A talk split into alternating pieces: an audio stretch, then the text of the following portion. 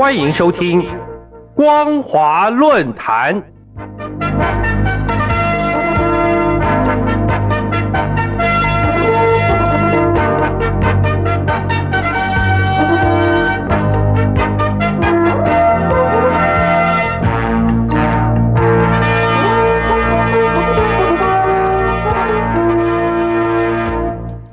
听众朋友好，欢迎收听光华论坛，我是杨青。今天的论坛主题是从罗刹海市看中共欧洲战略退却难题。从罗刹海市看中共欧洲战略退却难题。中共近年来积极的拓展政党以及文化领域的次国家级外交，尤其在面对欧洲战略退却的现实情况下，这样的策略似乎是最佳的选择。但是，中共对外以这样的方式进行文化宣传，可能会冲击当地国家的政治发展动向。甚至在近期的事件中，我们可以发现到，中共正在尝试超越以往的框架，试图发挥更大的影响力。列举欧洲与中国往来相当频繁的德国为例，德国右派新兴政党另类选择党的党主席魏德尔在近期发布的影片中表示。他最近在网络上听到中国歌手刀郎所创作的作品，名叫《罗刹海市》，并认为这首歌完全是为了德国所创作的讽刺歌曲，非常的符合德国现实。歌曲中所提到的罗刹国跟德国简直一模一样，还提到整首歌都说了德国乱象，德国现在已经成为了美国财阀的打手。而大陆网友看到影片后，也纷纷留言说道。德国女领袖引用了毛主席的诗词：“罗刹海市下的德国燃起了中国梦。”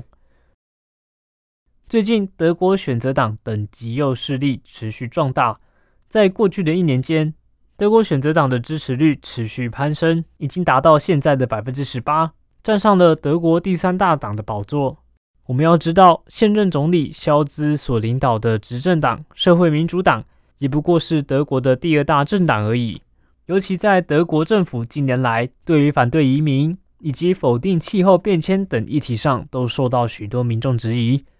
在这样紧张的情况下，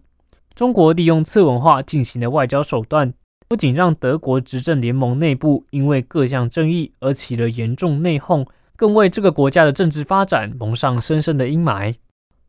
德国政府也曾表示，中国同时是伙伴、竞争者以及体制对手。应该要避免在贸易关系中建立关键领域的依赖性，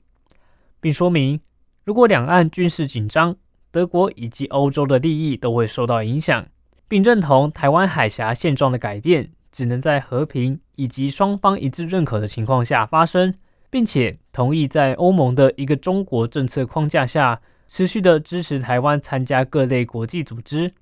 但是事实上，德国非执政的在野党或是各个民间组织，在与中共打交道时，却经常表现出与官方不一致的立场。这样的状况也间接影响了国民对国家整体的信任。反观中国方面，对中共来说，在党国威权专制下，任何组织及民间团体在对外进行交流时，都必须表现出非常统一的行动政策。就算是与其他国家的官方出现了问题，中共依然可以利用文化策略的次国家级外交，转化成为对当地国家强烈的政治冲击。从德国的案例中，我们不难发现到，许多原本在民主国家中各项议题的正常讨论，只因为立场以及利益关系的不同，而被中共利用，使用各种手段来引发论战。推波助澜，试图动摇当地的政治基础，借此从中获利。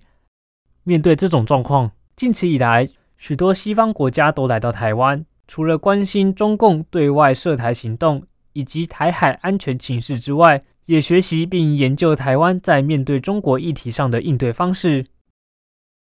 在今年的七月二十七号，欧洲权威智库欧洲智库中国研究网发布的一份白皮书。这份白皮书的标题叫做《从对中国战略到根本无关战略：探索欧洲中国途径歧义》。内容中归纳欧盟与欧洲国家的中国政策研究报告，并在分析后发现，现在许多国家对中国政策的观点都越来越有战略性，甚至已经提出正式战略文件，并且建立对中国议题的跨部会协调机制。但主编巴尔奇也强调，虽然几乎所有的欧洲国家对中国的政策讨论都已经成熟，但是中共对欧洲进行的国家级外交，目前也与次国家级同步发展。如果未能兼顾两者，恐怕将更难与中共保持经济上的往来与合作。探讨欧盟与欧洲国家对于中国政策的焦点来说，多名研究学者也认为，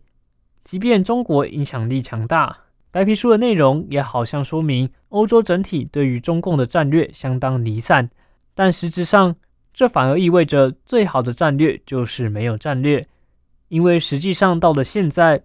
各个国家对中共政治经济关联度已经逐渐减弱，也都有各自针对中国议题的自主战略考量。中共也实际面临到了对欧洲战略退却的问题，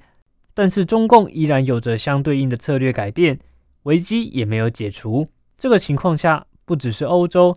各国政府都应该持续做出相关行动，才能够有效的对抗中共在全球进行的外交战略行动。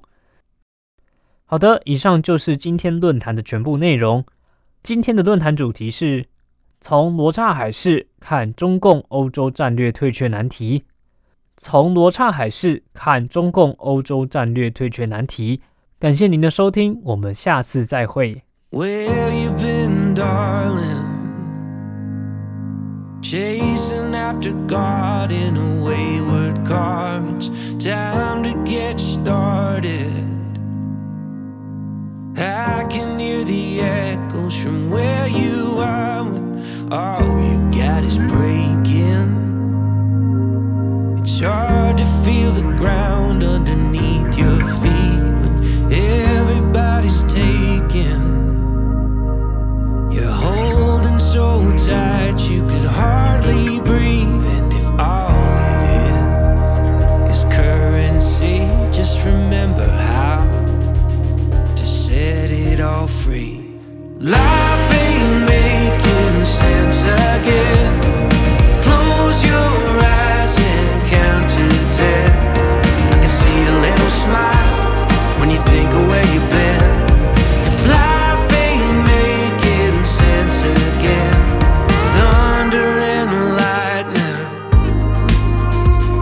chasing fireflies in your parents' car, just trees and power lines when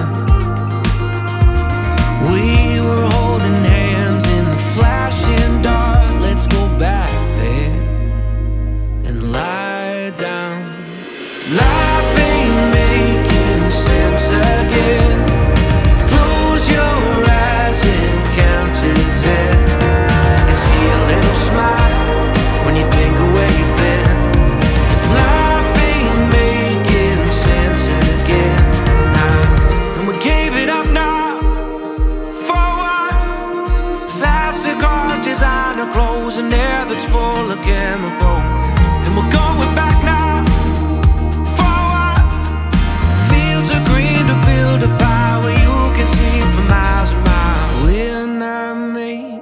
sense again. But you make sense as my new friend. Will you look into my eyes and then fall into my skin when I'm not making sense again? When life